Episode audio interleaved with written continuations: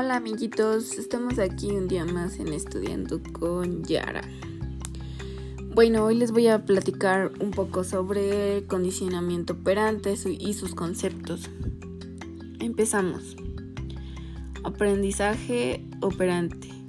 La respuesta es R y es emitida espontáneamente y opera en el ambiente para reproducir un efecto. Un ejemplo es advertencia a estudiantes de sensaciones, de sanciones disciplinarias, conducta, aplicación de, de sanciones. El otro es refuerzo positivo, fortalecimiento de una conducta por la presentación de un estímulo deseado después de la conducta. El otro es el refuerzo negativo, fortalecimiento de una conducta por la supresión de un estímulo aversivo. El otro es un castigo positivo, es la disminución de una conducta por la presentación de un estímulo aversivo después de la conducta.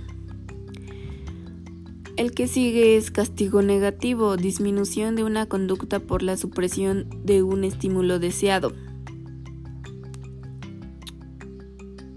Aquí el más refuerzo es para aumentar o favorecer una conducta y el menos castigo es para disminuir o eliminar una conducta. El más positivo es para dar algo, el menos negativo es quitar algo.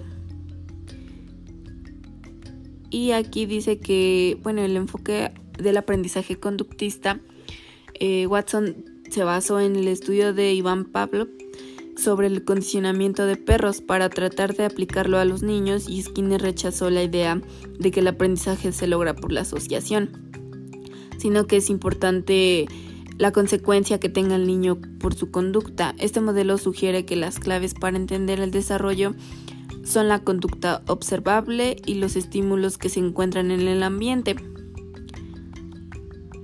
Bueno amiguitos, ahora les voy a hablar sobre el enfoque humanista.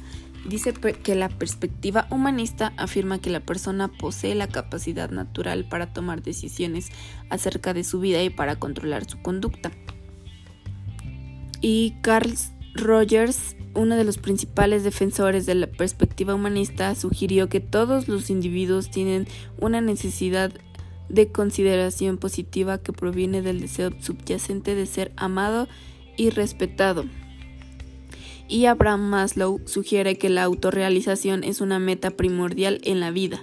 La autorrealización es un estado de autosatisfacción en el cual la gente alcanza a su manera su máximo potencial. Y el enfoque evolutivo es la perspectiva evolutiva pretende identificar la conducta que, que procede de la herencia genética de nuestros antepasados.